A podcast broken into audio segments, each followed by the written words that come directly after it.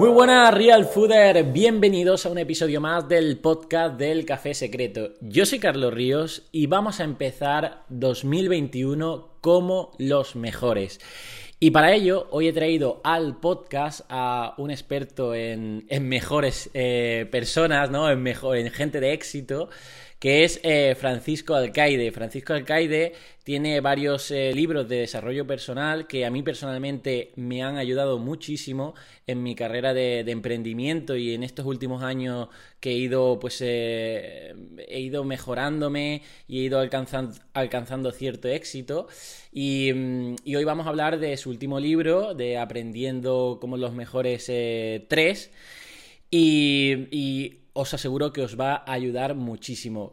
Y antes de continuar con el episodio de hoy, te quiero recordar a nuestro patrocinador oficial Storytel. Storytel es esa aplicación de audiolibros que es el Netflix de los audiolibros. Solo con el pago de la suscripción vas a tener acceso a miles de audiolibros.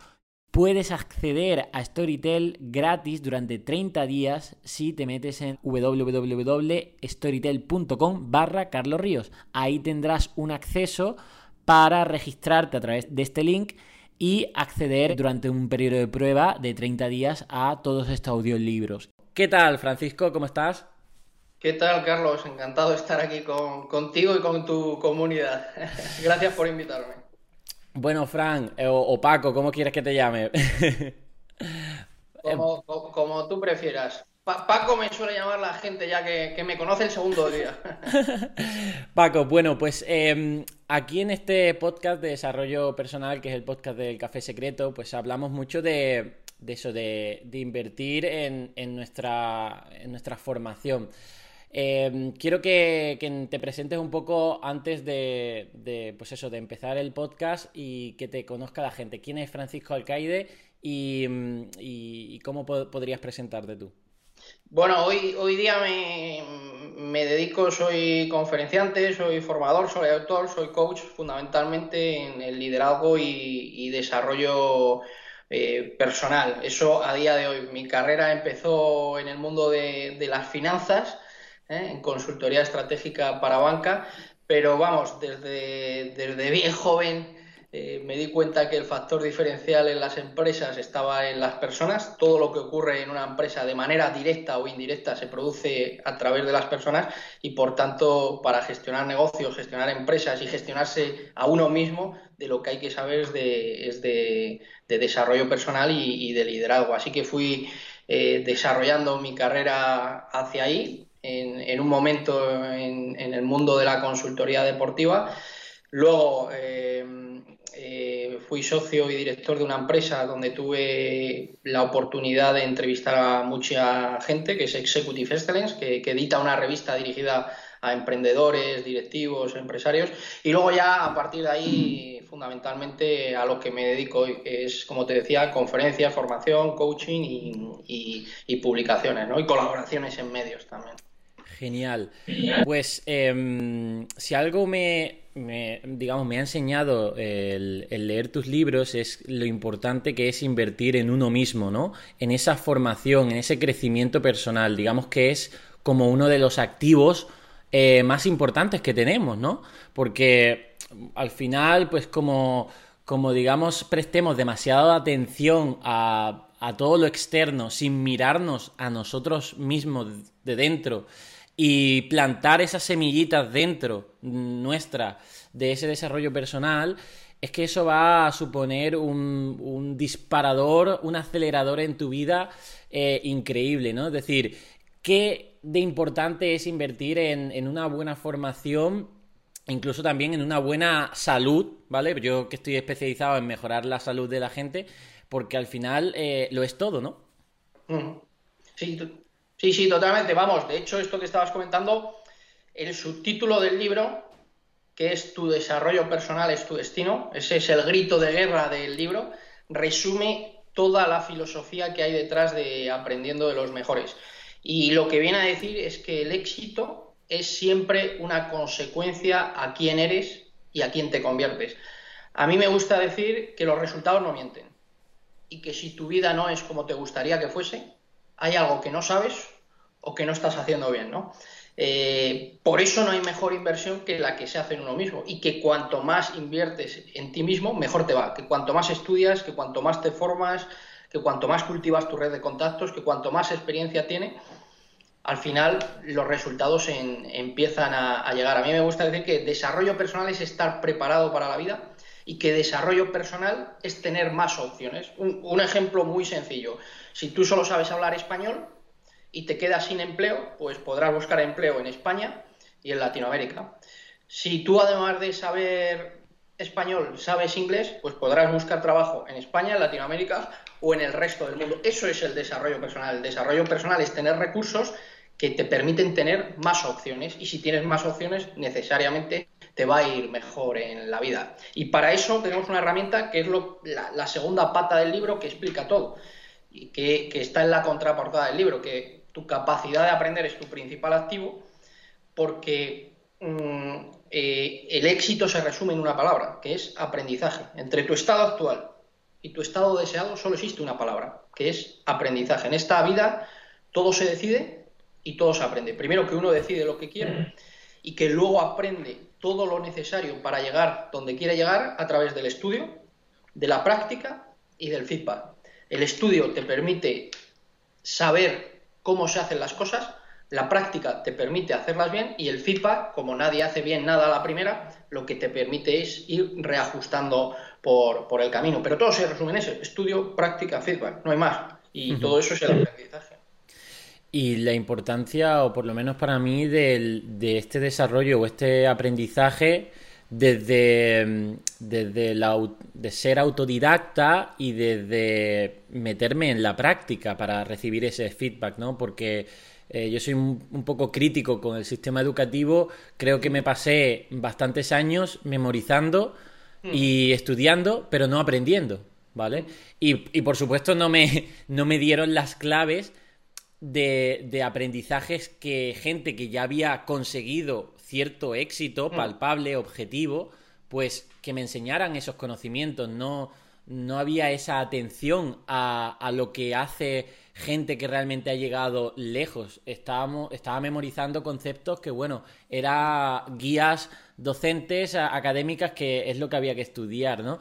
Eh, qué de importante también es buscar esos aprendizajes en, en mm. gente que, que, lo ha conseguido, ¿no? Y, además que hoy tenemos una ventaja, tú eres un poco más joven que yo, ¿eh? pero yo estudié la carrera del 94 al 98 y te puedo decir eh, que yo creo que mi primera cuenta de correo electrónico la debí tener sobre el 97-98. Yo me acuerdo ir a la biblioteca a fotocopiar páginas de libros. Es decir, a mí me gusta decir que hoy día el éxito es más fácil que nunca y también más efímero. Eh, es más fácil que nunca, ¿por qué? Porque hoy día está todo en la red.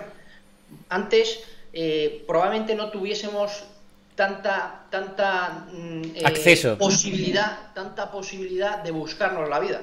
Hoy, prácticamente, de hecho, probablemente las universidades como están concebidas hoy día desaparezcan, vayan diluyéndose. Eh, entonces, hoy día, por eso a mí me gusta decir que el éxito es más fácil que nunca, porque hoy día todo prácticamente está en la red y gran parte del conocimiento y la experiencia es gratuita. Con lo cual, yo tengo un post que publiqué no hace mucho tiempo que se, que se titulaba Tus ganas de aprender van a determinar tu futuro. Si estamos diciendo que nuestra capacidad de aprender es nuestra herramienta más poderosa y el aprendizaje está todo en la red, la conclusión es que no hay excusa para, para no aprender y por tanto no hay excusa para no triunfar. Tienes en tus manos todo lo que necesitas para llegar donde quieres llegar. ¿no? Total. Pero mm, hay gente que se enfrenta a una serie de, mm, de, miedos, ¿vale? Y la verdad es que este año ha sido un año del miedo, ¿no? De la incertidumbre por la pandemia. Y queremos empezar el 2021, pues, eh, por así decirlo, eh, mm, no siendo. O sea, no obviando el miedo, porque el miedo, digamos, que nos va a llegar, pero saber cómo gestionarlo, ¿no? Porque creo que a muchas personas este miedo o este feedback tan pues negativo o pesimista le hace quedarse en su zona de confort, ¿no? En su comodidad de por así decirlo, en su seguridad. Que yo creo que esto lo hemos hablado aquí en el podcast alguna vez, de que estamos hechos para sobrevivir, ¿no? Entonces, la zona de confort es algo que, buscamos de forma como genética. claro, pero ¿cómo gestionamos ese miedo? Es decir, Eh, imagínate que alguien este 2021 empieza desde cero, pero empieza mm. desde, desde cero con pues esa incertidumbre, con esa, mm. ese miedo a esto a lo mejor no funciona, ahora no es el momento, eh, ya las cosas mm, cuando venga la vacuna mejorará todo. Eh, ¿Cómo se gestiona eso? Vamos a ver, has dicho muchas cosas interesantes, entonces las voy a trocear. El mensaje más importante que hay que transmitirle a la gente, esto es lo más importante, que la gente está pensando, cuando pase la pandemia, error, va a venir otra cosa, va a venir otra crisis. Es decir, hay una frase que a mí me gusta mucho que dice, la historia no sirve para nada, pero el que no sabe de historia no sirve de nada. Si tú empiezas a tirar del hilo, en el 2008 tuvimos la crisis de Lehman Brothers, que mucha gente lo pasó en ese momento peor que hoy. Eh, si empiezas a tirar del hilo, eh, te vas a, imagínate, Tailandia, tuvieron un tsunami, guerras mundiales, guerras civiles, eh, van a pasar cosas. Con lo cual la cuestión no es que se acabe esta crisis, la cuestión estar, es estar preparado para lo que pase, porque van a pasar cosas, no lo sabemos. en la primera potencia mundial, en Estados Unidos, ya sabemos lo que ocurrió en 2001, un atentado terrorista que, debilita el país y que hace temblar la economía. Aquí en, España también, eh, en Madrid un poco más tarde, o sea que van a pasar cosas. Y por tanto la cuestión no es que se acabe esta pandemia o no, la cuestión es estar preparado para lo que venga. Uno, lo has dicho tú. segunda idea, eh, el miedo es consustancial al ser humano. Todos tenemos miedo y lo más importante, el miedo nunca desaparece. Por tanto, la cuestión no es intentar que desaparezca el miedo, la cuestión es o controlas tus miedos o tus miedos te controlan a ti. Es decir, cuando acabemos esta entrevista, Carlos Ríos va a seguir teniendo miedo y Paco Alcaide va a seguir teniendo miedo. La cuestión es cómo gestionamos. Bueno, vamos a dar algunas pautas. Lo más importante, ¿qué es el miedo? El miedo es lo contrario a qué? A la confianza. ¿Vale? Cuanto mayor es la confianza, menor es el miedo. Y cuanto menor es la confianza, mayor es el miedo. La pregunta es, ¿cómo diluimos el miedo? Ganando confianza. La pregunta es, ¿y cómo ganando, ganamos confianza? Yo te voy a decir, primero, con conocimiento, estudiando mucho. Cuanto más sabes de algo, más seguro te sientes. Es decir, si a mí mañana me, ponen a dar una, charla de cirugía o de, nutrición, pues tengo que estar temblando, porque sé poco. Si a ti mañana te dicen, Carlos, da una charla de nutrición, pues, pues dice, pues tranquilamente la doy, ¿no? Claro. Por lo cual, cuanto más estudias, que es lo que hablamos antes del desarrollo personal, cuanto más estudias, cuanto más conocimiento tienes algo, más seguro te sientes. Dos, experiencia. Cuanto más experiencia tienes, más seguros te sientes, menos miedo. La primera vez que hablas en público, tienes mucho miedo. La 50 vez que hablas en público, pues el miedo eh, se va diluyendo, ¿no? Con lo cual, y tercero, y esto es muy importante, en la vida, yo lo repito mucho, si por ti mismo no te atreves, ¿qué hay que hacer? Buscar gente que te empuje. ¿Vale? Es decir, el miedo se diluye con conocimiento y experiencia y por tanto, si tú no te atreves, tienes que buscar gente que te empuje. Para eso existen los coaches, para eso existen los mentores y para eso existen los compañeros de viaje. Eh, son fundamentales los apoyos emocionales. Está demostrado científicamente, empíricamente, que las personas nos atrevemos más cuando hay alguien que confía en nosotros, sea tu pareja, sea tus padres, eh, sea un coach. Zig Ziglar tiene una frase que a mí me gusta mucho que dice, mucha gente ha llegado más lejos de lo que pensaba que podía llegar porque alguien más pensó que podía hacerlo. Es decir, muchas veces necesitamos que alguien confíe en nosotros para nosotros confiar en, en nosotros mismos. Lo que está claro es que para conseguir cosas hay que hacer cosas y para hacer cosas hay que ser valiente.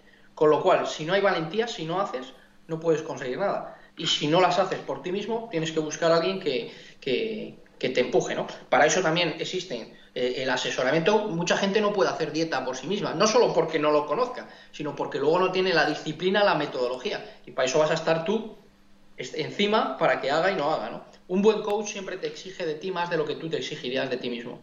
Total.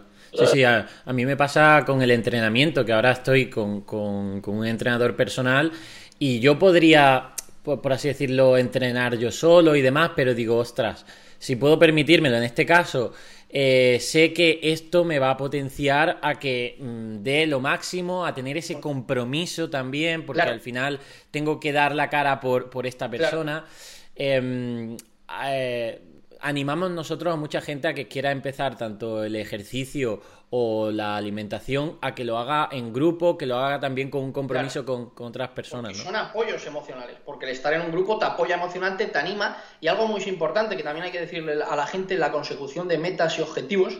Por eso es bueno estar en grupo, por eso son los apoyos, por eso es bueno compartir que en la vida, cuando tú trazas un plan, el plan no es una línea recta ascendente.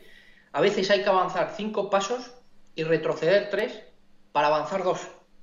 Es decir, que las recaídas son normales, las recaídas. Y entonces lo importante es que cuando haya una recaída, la actitud positiva de que eso es normal y que, y que, y que vas a seguir pedaleando, que no pasa nada que haya un retroceso, que no pasa nada que hayas tenido una recaída, todos la tenemos, ¿no? Pero el hecho de tener un grupo, o tener un coach, o tener un mentor, o tener un asesor, o tener un entrenador que te acompaña, es alguien a quien, como dices tú, tienes que rendir cuentas. Y si, y si no haces algo por pereza, ya no le vas a poder echar la culpa a nadie. Es decir, el problema de ir solo por la vida es que tú dices, bueno, yo voy a correr todos los días, pero si un día hace frío, o juega el Real Madrid, o has discutido con tu jefe y dices, bueno, por un día no pasa nada, ¿eh? Eh, sí, sí pasa. Y si tú has quedado con un entrenador a las siete y media, vas a ir. Si, si, depende de ti, pues a, lo mejor dices, bueno, hoy, por hoy no pasa nada, ¿no? Pero generalmente un día se convierte en dos, dos en tres, hasta que al final abandonas, ¿no? Y, dices, bueno, ya empiezo el lunes, o después de Semana Santa, o después del verano, ¿no? Siempre es bueno tener gente ahí que, te evite que caigas en las excusas, ¿no? Porque si dices, no quiero ir a entrenar porque tengo pereza, pues ya no le puedes echar la culpa a Pedro Sánchez. De hecho, si quieres podemos comentar alguna que otra estrategia para vencer la pereza. Una de ellas, pues sería, pues eso, eh, ayudarte, apalancarte de un grupo, de un entrenador, de alguien. De, al final somos seres sociales y por tanto nos podemos ayudar. El otro día yo comentaba que, por ejemplo, era domingo, eh, era ya casi por la noche, tenía hacía mucho frío y yo sabía que los domingos me había comprometido a correr y dije, ostras, eh, tengo muy poca energía y no tengo ganas de correr. Y entonces eh, me reprogramé un poco la cabeza diciendo, oye, eh, qué bien me siento después de correr. Y ahora mismo qué mal me siento porque tengo poca energía. Pues voy a salir a correr para intentar sentirme de esa, de, digamos, sentirme bien digamos, lo que me dirigí mi atención es en los beneficios que tengo después de correr y me centré en eso para buscar y para ponerme en acción. ¿Crees que también esto puede ser una buena técnica en, otros aspectos de la vida, en centrarnos en, esos, en esas recompensas, más que... Porque si no, yo creo, y esto lo dices tú en tu libro, quien, quien busca excusas las encuentra. Siempre. el gran peligro de buscar excusas es que si las buscas, siempre las encuentras. De hecho, los, eh, eh, si a mí el éxito me pidiesen resumirlo en una palabra, mi palabra sería autorresponsabilidad. ¿Y qué es lo contrario a la autorresponsabilidad? Cuatro cosas. Las quejas, las excusas, y las culpas, la, excusitis, la victimitis, la quejiquitis y la culpabilitis, ¿no? Esas cuatro cosas, que además son muy comunes porque si, encuentras excusas, culpas y víctimas, ya te puedes ir a la cama tranquilo, ¿no? Pero eso es todo lo contrario a autorresponsabilidad. Quejarse, buscar excusas, te hacen sentir bien, pero cuando mañana te levantes, tu vida sigue igual, no cambia.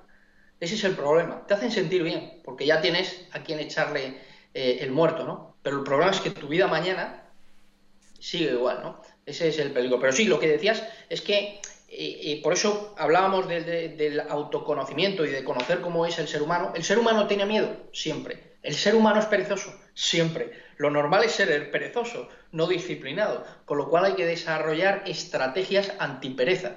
Porque antes o después la pereza aparece en la vida. Hemos comentado algunas y hay una que para mí es muy importante, o quizás es la más importante. Cuando tus sueños te motivan de verdad, cuando tú tienes un propósito, un para qué, una causa, siempre acabas atreviéndote y siempre acabas haciendo lo que, lo que tienes que hacer. Yo siempre pongo un ejemplo muy fácil, muy sencillo, que son los opositores. Un opositor tiene un sueño, sacarse su oposición. Mm, cuando tiene que ir a cantar los temas al preparador o incluso al tribunal, ¿Tiene miedo? Mucho. Pero da igual si tiene miedo o no. Va. Eso es lo importante. Lo importante no es si tienes miedo o no. Lo importante es si haces o no haces. Eh, si tiene fijado estudiar de 8 a 1 y de 3 a 9, eh, come y le entra modorra, sí. Pero se pone a estudiar, sí porque su sueño de sacarse la, la, oposición es más grande que su miedo y su pereza. Cuando tú tienes un porqué, una causa, un propósito, que realmente lo sientes, al final siempre acabas haciendo lo que tienes que hacer. Lo que dice la experiencia también es que hay mucha gente que decide sus metas, sus objetivos y sus propósitos en función de lo que tiene más aceptación social, más glamour. Y ahí es donde empieza a fallar la cosa, porque ahí es muy fácil eh, eh, dejarse vencer, ¿no? Ahí es muy fácil renunciar, ¿no? Total. De hecho, eh, esto que hablas de, ese propósito que lo hemos comentado en, aquí en, este podcast del Café Secreto, eh, hay un, modelo que comentas, que es el modelo PSP, de mm. pasión, sacrificio y paciencia, ¿no? lo importante que es esa pasión porque en momentos, o sea, al final cualquier persona que tiene cierto éxito en alguna disciplina, algún campo, le echa muchísimas horas. O sea, le echa muchísimas... Eso hay, hay veces que no se ve. O sea, las horas que entrena, no sé, Rafa Nadal, las horas que le echa Jeff Bezos a su negocio o le echó... O sea, y para echar tantas horas en algo, eh, te tiene que apasionar, o sea, tienes que disfrutar, te tiene que vibrar por dentro. Entonces, encontrar esa pasión eh, es, bastante complicado, pero, pero, pero se puede conseguir. Y, mm, o sea, ¿qué, ¿cómo nos, mm, coméntanos un poco de este modelo de pasión, sacrificio y paciencia, que, de, qué importancia tiene? Bueno, la pasión es que es un motor, la pasión, eh, lo has dicho tú, para que otros amen lo que tú haces, tú tienes que hacer lo que amas. O sea, al final es muy difícil ser bueno en algo con lo que no disfrutas. Es decir, si tú le preguntas a Rafa Nadal dónde es el lugar donde está más cómodo en el mundo, te dirá que en una pista de tenis. Si le preguntas a Ferran Adrià dónde es el lugar donde está más cómodo, te dirá que entre fogones y, cacerolas. Y si le preguntas a David Bisbal, pues te dirá que en un escenario. Lo bueno de la gente que son referentes es que la frontera entre el ocio y el negocio se fusionan. Total. Uno nunca sabe dónde empieza uno y dónde termina otro. ¿no? Eso de, bueno, es viernes, me voy eh, de fin de semana, eso a alguien apasionado y a alguien, que trabaja por cuenta propia no ocurre. La, frontera es muy difusa entre ocio y negocio. De hecho, ocio o negocio eh, fíjate que es casi la misma, eh, son palabras latinas, ocio y negocio viene de nec otium, es negación del ocio. O sea, como si eh, el negocio fuese lo contrario al ocio. Bueno, eso no ocurre en las personas apasionadas. Son personas que con lo que más disfrutan es con lo que tienen entre, entre manos. ¿no? sacrificio, por lo que has dicho tú. Yo siempre digo que el éxito es una cuestión de foco porque lo que te convierte o sea, hay un punto en el que coinciden todos los referentes en esta vida. Da igual si es la nutrición, conferenciantes, escritores. Es que son muy buenos en algo. ¿Vale? Cuando tú piensas en un referente en algo, ¿por qué te viene a la cabeza? Porque es muy bueno en algo. La pregunta es, ¿cómo se convierte uno muy bueno en algo? Por el sumatorio de conocimiento y experiencia acumulado en el tiempo. Es decir, no es lo mismo dedicar 8 horas, como imagínate, o 10 horas a la nutrición, que decir, bueno, voy a dedicar tres horitas a nutrición, eh, dos horitas a arquitectura y tres horitas a piano. No. Es decir, las personas de éxito son personas que han decidido concentrar todas sus energías en, algo. Eh, y, por tanto, la genialidad no es otra cosa que la práctica diaria. Y quien más practica, más lejos llega. Es decir, cuanto más haces algo, necesariamente te tienes que convertir en alguien, en alguien mejor. No es lo mismo dar una conferencia al mes que dar 30 conferencias al mes. Necesariamente si das muchas conferencias eh, eh, te convertirás en alguien, en, alguien mejor. ¿no? Y luego la paciencia, que para mí es la variable más difícil de encontrar en la vida, porque la paciencia siempre habla de medio y largo plazo. Y el ser humano está muy pegado al corto. A mí me gusta decir que en esta vida nadie fracasa, solo hay gente que abandona. Es decir, la gente se fija metas y al no ver resultados inmediatos, lo que hace es desistir, ¿no? Si continuasen, lo conseguirían, seguro. Pero mm, por eso digo que nadie fracasa, solo hay gente que, que, abandona, ¿no? El éxito es una cuestión de perseverar cuando, cuando los demás han renunciado. Total. Y me gustaría también comentar el tema de lo que renunciamos, ¿vale? Es decir, em, muchas veces solo se ve de esas personas de éxito lo que han conseguido y demás, y además es muy fácil criticarlos, ahora luego hablaremos de la crítica y todo esto, pero yo cuando ya veo a alguien que ha tenido cierto éxito en cualquier cosa, yo ya lo admiro, porque sé lo que ha tenido que renunciar en muchísimos aspectos y cosas que, renunciará y no quería renunciar, pero lo hizo. ¿Vale? ¿Por qué? Porque su pasión probablemente es mucho mayor que esa cosa, ¿no? Es decir, al final, ¿cuántas horas eh, los deportistas de élite no están eh, de fiesta y, tomando cubatas por ahí porque están entrenando y durmiéndose temprano, ¿no? Y esto lo mismo con un opositor, con alguien que cualquier cosa, ¿no? Entonces, em, hay que avisar a la gente que, tiene que empezar a decir no a muchas cosas, a muchas cosas que son cómodas, que dan disfrute, que dan placer o que son más fáciles. Pues tiene que decir no y tiene que renunciar, ¿no? Sí, eh, totalmente. De todas formas, eh, lo hablábamos antes, hay una variable que te indica en qué liga juegas y si estás haciendo bien o no las cosas, que son los resultados. Los resultados son el marcador de la vida. Los resultados te dicen si estás haciendo bien o no, o, no las cosas. Si tú quieres ganar 6.000 euros al mes y estás ganando 1.000, hay algo que no sabes o que no estás haciendo bien. Si tú quieres ser emprendedor montar empresas y han montado cinco empresas y las cinco las has tenido que cerrar porque no has tenido beneficios, hay algo que no sabes o que no estás haciendo bien, ¿no? Eh, y, entonces, eh, porque al final todo funciona por la primera ley del éxito que es causa-efecto. Todo efecto es producto de una o varias causas. Por lo tanto, nuestros resultados son producto de, unas causas que la causa última siempre es tu desarrollo personal porque tú eres el problema y tú eres la, solución en, última instancia. Y lo que has dicho es muy importante por una sencilla razón.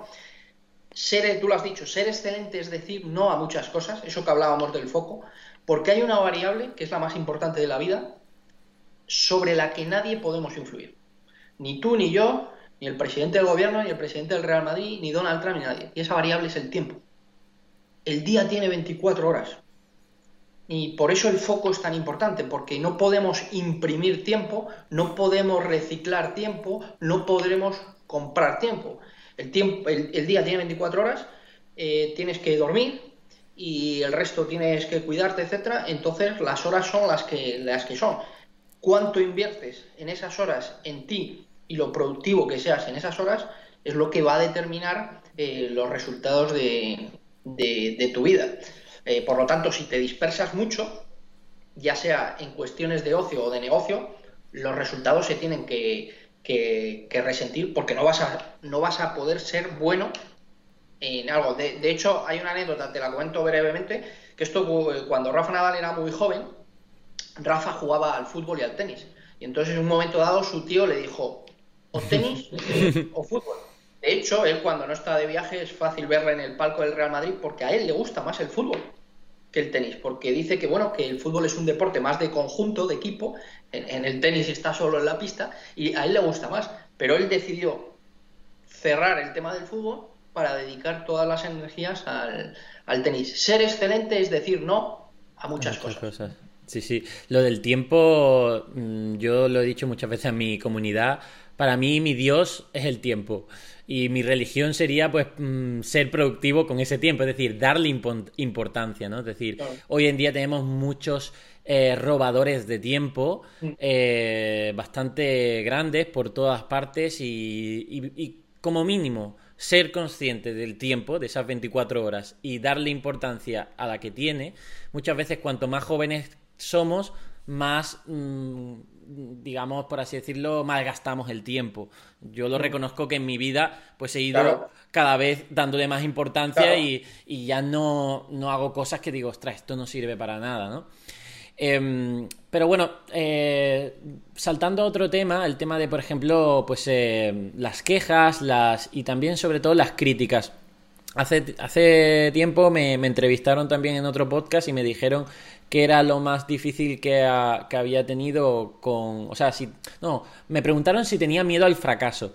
Y yo les dije que, el fracaso, bueno, pues eh, es que he ido fracasando en muchas cosas durante el tiempo, pero realmente lo que me estaba dando más miedo era el éxito que iba acumulando, ¿no? Es decir, al final el fracaso para mí eh, era como volver al punto de partida. Yo, gracias a Dios, en mi punto de partida ha sido bueno, es decir, he tenido una buena familia, he tenido eh, eh, cierta seguridad, por tanto no me daba miedo volver a ese punto de partida. Lo que me estaba dando miedo era lo que estaba consiguiendo de ese éxito, que cada vez la gente, pues eso, me miraba más, me hablaba más, iba, estaba llegando a más gente, ¿no? Y, realmente yo creo que, eso lo puede tener mucha gente, es decir, que va consiguiendo éxito y ese éxito le puede paralizar porque tiene miedo, por ejemplo, a las críticas, a ser juzgado y a muchas cosas, ¿no? ¿Cómo podemos vencer esto? Y aquí me va a servir también eh, este feedback para mí personalmente, porque yo estoy expuesto continuamente a muchísimas críticas y sé que cada vez van a ir a más. Eh, Vamos a ver, eh, es, un tema interesantísimo. Mira, yo he entrevistado a mucha gente eh, del máximo nivel, de todos los ámbitos, deporte, empresa, eh, artistas y tal, y yo siempre he tenido una duda, si era más difícil gestionar el fracaso o el éxito. Entonces se lo he preguntado a ellos directamente, ¿qué es más difícil gestionar? Hoy lo tengo claro. Hoy lo tengo claro. Es muchísimo más difícil gestionar el éxito que el fracaso. ¿Por qué? Porque hay muchas más variables que no controlas. Generalmente cuando fracasas te dan un poco de caña y a los dos días ya se, ya se han olvidado de ti. Pero cuando tú estás teniendo éxito, siempre estás en la cresta de la ola. ¿Vale? Entonces estás permanentemente siendo eh, mirado, ¿no? Y cuando estás a tiro de todos, siempre hay alguien que te dispara. entonces, eh, el éxito tiene dos consecuencias y la envidia. Y ambas vienen a ser la misma porque muchas veces criticar no es sino una forma de verbalizar la envidia. o sea, detrás de la crítica siempre suele haber una cierta, un cierto uh, resquemor, ¿vale? Entonces, ¿cómo se gestiona eso? Solo hay una forma de gestionarlo. Uno, siendo consciente, el, problema de por qué nos duelen las críticas y las envidias muchas veces, muy, muy claro, porque queremos que las cosas sean como nosotros nos gustaría que fuesen. Entonces, el problema está de no aceptar lo que es la realidad. Ese es el problema. Entonces, hay que ser consciente de que el precio de la envidia y de la crítica, o sea, el precio del éxito es siempre la crítica y, la envidia. No, no la vas a hacer desaparecer. Y además, se da en todos los estratos. Es decir, la crítica y la envidia no, es, no está en este nivel, está en este, en este, en este.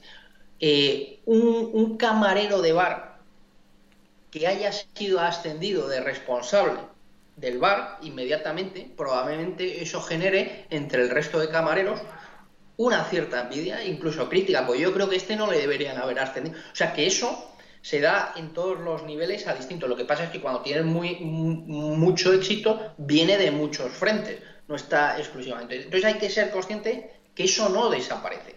Entonces, en la medida que uno ve que eso no, no va a poder desaparecer, empiezas a, a normalizarlo. Y yo creo que es muy importante fijarse no en uno mismo, sino fijarse en otros ámbitos, en, otros ámbitos donde dan mucha, mucha, mucha más caña. Entonces, eh, si, fíjate, si a ti te está, si, si te afecta y te llega, fíjate en la prensa del corazón, o fíjate en el mundo del deporte.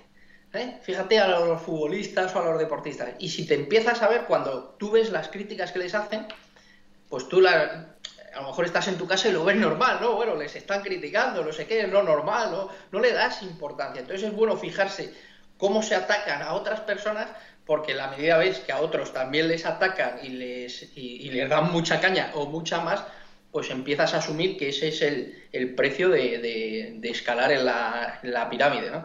La visibilidad genera, genera ese problema y entonces hay que, hay que normalizarlo. ¿no? Sí, sí, y me parece muy interesante lo que dices de, que está en todos los estratos, ¿no? porque porque al final eh, nuestros oyentes pues van a estar en diferentes estratos y si quieren ir mejorando, pues se lo van a encontrar. Es decir, en su propio trabajo, eh, los compañeros de trabajo le pueden hacer eh, bullying o incluso si es estudiante en su instituto, si a, mí me pasó que yo quería ser un poco mejor en clase, o sea, quería buscar más y me veía también ya en ese estrato, cuando no era nadie, estaba en el instituto, criticado por, por, por por estudiantes, ¿no? Por mis compañeros. Pues esto hay que, yo creo que es lo que tú dices, hay que aceptarlo. O sea, bueno, hay que interiorizarlo y también es una cosa que encima mm, e, es una locura pensar que tú puedes controlar a todo el mundo, es decir, controlar que, que las mentes de todas las personas para que para que no te critiquen, eso es, irreal. Y es que además, o sea, hay una parte de crítica y de envidia que, el gran problema que tiene es que se da entre en lo, más triste que se suele dar entre las personas más cercanas, que es familia, amigos y compañeros de trabajo.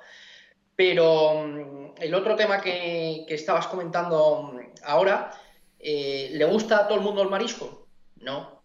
¿Le gusta a todo el mundo la paella? No. ¿Le gusta a todo el mundo las lentejas? No, pues tampoco uno puede gustar a todo el mundo. Es decir, si uno acepta que eh, a todo el mundo no le puede gustar el marijo y tú puedes decir, jolín, el marijo es que me, vuelve loco, eh, ni la lenteja ni la paella, pues tampoco podemos eh, gustar a, todo el mundo. Muchas veces, y no porque a lo mejor lo que digas, a lo mejor no gustas no por lo que digas, sino por cómo lo dices. O sea, a veces no gustas no por el contenido, sino por la forma.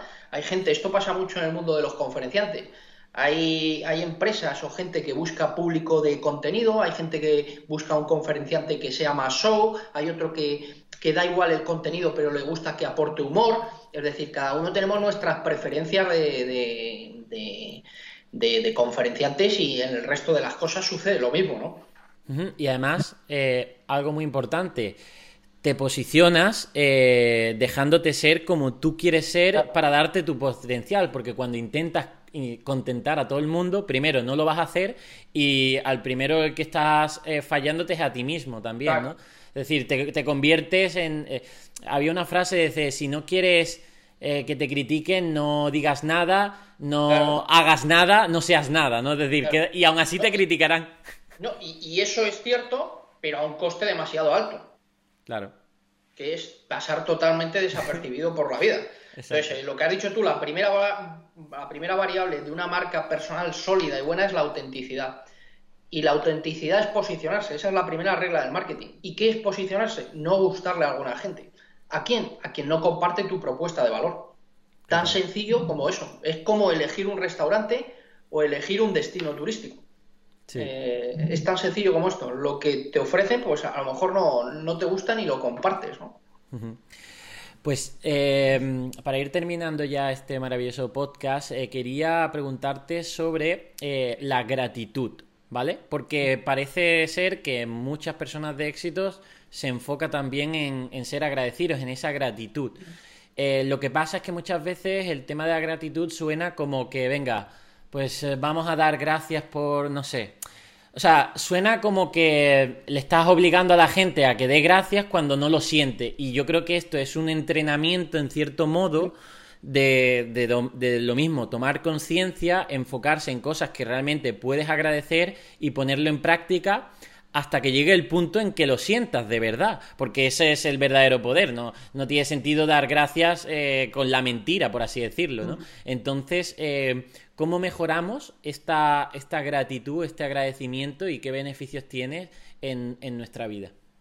Bueno, eh, primero recomendar un libro de un autor que aparece en Aprendiendo de los Mejores Tres, que es la, la, principal autoridad mundial en temas de gratitud, que se llama Robert Emmons, aparece en el volumen 3 y tiene un libro que se llama Gracias es un tipo que se ha dedicado exclusivamente a estudiar la gratitud y la gente va a ver que los beneficios de la gratitud se dan en todos los ámbitos, en las relaciones sociales, en la salud, en los negocios, en todo. ¿Y por qué es importante? Primero, desde que nacemos hasta que morimos, eh, dependemos de los demás por eso la gratitud nos molesta. Es decir, tú cuando naces, pues está tu madre y tu padre que te atienden, o sea, te cuidan, te, te, lo hacen todo hasta que poco a poco te vas desarrollando. Pero hay algo, hay, una verdad absoluta hay pocas verdades absolutas, pero hay una que sí es absoluta. Y que detrás de un gran éxito, lo que hay son siempre equipos. Nadie solo ha llegado demasiado lejos en la vida. Es decir, probablemente Carlos Ríos, eh, yo, no me sé tu vida, pero estoy seguro Carlos Ríos, y seguro detrás, incluso lo hablábamos antes de entrar, hay un equipo. Total. Hay un equipo. O sea, para crecer a lo grande, para crecer y avanzar, lo que hay es mucha gente que te acompaña y que te ayuda. Y cuando digo que te acompaña y que te ayuda, el acompañamiento puede ser en conocimiento, el acompañamiento puede ser en financiación, el acompañamiento puede ser logístico. ¿eh? Cuando, cuando una pareja eh, no puede llevar a, los niños al colegio, ¿quién los lleva? Sí. Los, abuelos. Que hoy día los abuelos hacen de todo, ¿no? Pero hay algo que es muy importante, que son los apoyos emocionales. Hay gente que ni te va a aportar dinero, que ni te va a aportar logística, ni que te va a aportar, pero un amigo, una pareja, eh, un familiar eh, te aporta un apoyo muy importante, es un apoyo emocional muy importante para la estabilidad. De hecho, uno de mis libros preferidos es un libro de 1936, que es Piense y hágase rico, de Napoleón Hill. Napoleón Hill eh, estudia a los millonarios y por qué se habían convertido en millonarios y descubrió una cosa curiosa. Y es que detrás de, todos ellos había siempre una pareja. Y que esa pareja lo que venía a decir es que era un apoyo emocional muy importante para darles estabilidad. Al final, eh, solo no eres nadie. Y, de hecho, y ya eso es entrar en temas un poquito más espirituales, es decir, para avanzar en la vida, para llegar lejos, necesitamos de los demás, pero además para llegar lejos necesitamos de la inteligencia divina, de la providencia, de Dios, de un poder supremo, es el que nos va a poner en el camino a las personas y circunstancias para que podamos seguir dando paso. Cuando dices, qué casualidad que me haya encontrado esta persona, qué casualidad que me hayan ofrecido este proyecto. No, no es, no es casualidad, es causalidad, pero es una causalidad espiritual, que cuando tú realmente deseas algo ardientemente, te pones en movimiento, eres valiente y continúas dando pasos, el universo te va a poner todo lo que necesitas en el camino para que, puedas seguir eh, avanzando. y, creo que la pandemia ha venido bien porque fíjate toda la gente que ha estado en los hospitales, probablemente nunca valoras a un médico o a una enfermera y hoy cómo se les ha valorado por, por todo lo que han tenido que, hacer. Damos por hecho muchas cosas y no deberíamos darlas por hecho, ¿no? No deberíamos darlas por hecho. Total, total. Y hay algo también este 2020 me, mm, me ha descubierto, el tema del estoicismo, porque al final, pues bueno, también eh, tiene como enseñanzas el estoicismo de, esto de ama tu destino, sea el que sea, ámalo, es decir, oye, da gracias por lo que la vida te, te va poniendo eh, por delante, incluso esos obstáculos, porque quizás, quizás calculamos a, a corto plazo mal, le dices, oye, qué mala suerte que me ha puesto este obstáculo, pero es que eso, quién sabe que ese obstáculo dentro de tres años eh, lo necesitaste. Bueno, es que lo necesitas. De hecho, ese es el título del libro de Ryan Holiday, que está especializado en especismo.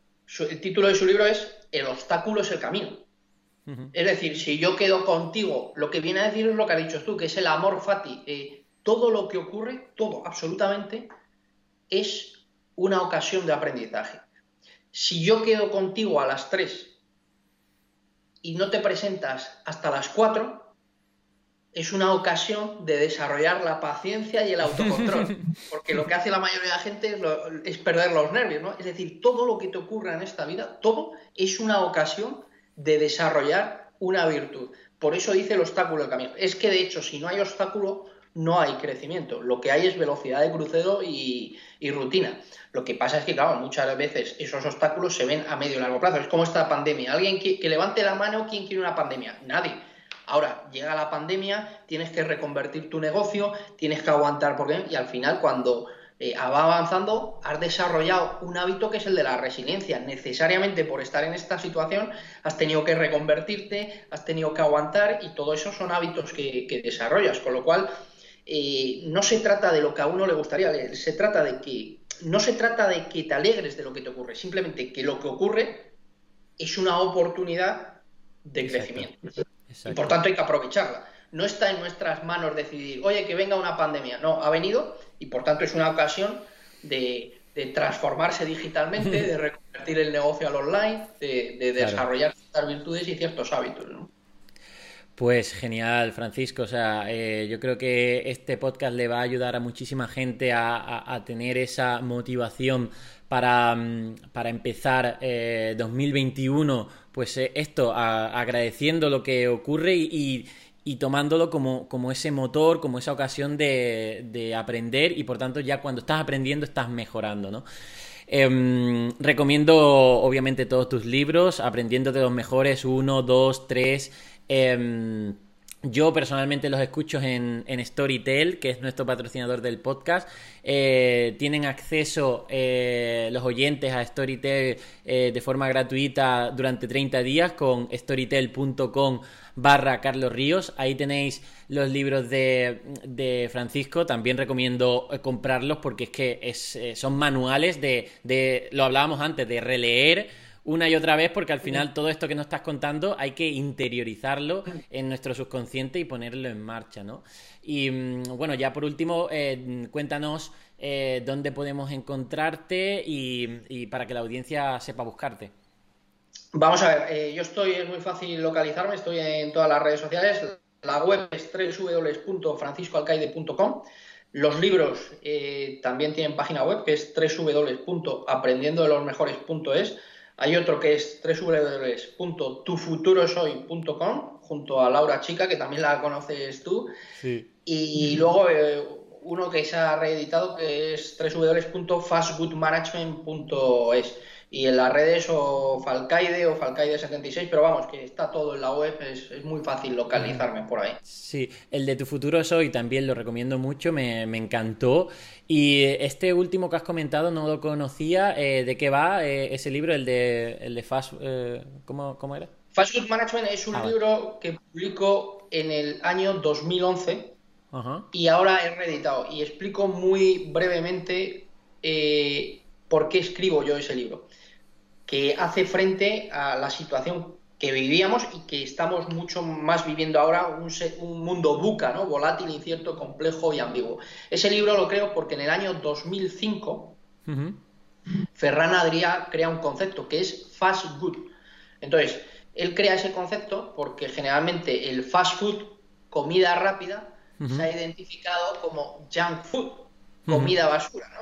Entonces él dice, la comida puede ser fast, rápida, y puede ser good si es buena, porque él dice, vivimos en un mundo mucho más acelerado, mucho más rápido, la gente tiene mucho, más mucho menos tiempo para comer, vamos eh, todo. Eh, y entonces él crea el concepto, se puede comer rápido o mucho más rápido, pero se puede comer bueno, de calidad. Y yo creo el concepto fast good management por lo mismo, porque hoy día el mercado lo que te está pidiendo es, dime mucho, apórtame valor, pero apórtamelo breve. Por eso Fast Food Management. Hoy día todo lo que es excesivamente largo, eh, es excesivamente extenso, está condenado a fracasar.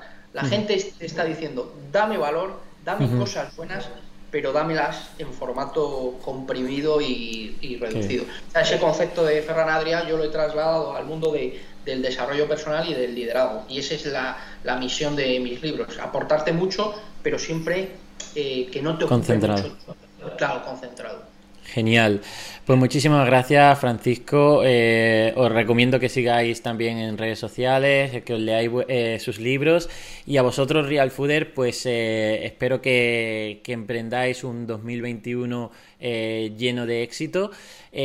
os acompañaré en este podcast para que lo, lo logréis y seguiré aportando este valor, trayendo a gente exitosa, sabia como, como es Francisco y como los que van a venir en próximos episodios. Y y, agradeceros el estar ahí. O sea, me siento bastante agradecido por vuestras escuchas, por vuestros comentarios y esto me motiva a su vez a seguir haciendo lo que hago. Así que nada más, eh, nos vemos en 2021. Hasta entonces, adiós.